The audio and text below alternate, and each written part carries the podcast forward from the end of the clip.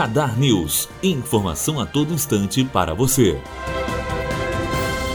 Os clientes de companhias de energia elétrica já estão pagando mais caro pelo uso da luz. Os consumidores vão sentir no bolso o aumento devido à entrada em vigor da bandeira tarifária amarela. A Agência Nacional de Energia Elétrica, ANEL, mudou a cor este mês. O valor cobrado com a alteração será de R$ 1,00 a cada 100 kWh consumidos. Segundo a ANEL, a mudança ocorre em razão do fim do período chuvoso. Com o início do período seco, cai o volume de chuva sobre os reservatórios das principais usinas hidrelétricas geradoras do país. Matheus Azevedo, aluno do primeiro ano de jornalismo, direto para a rádio Unifoa, formando para a vida.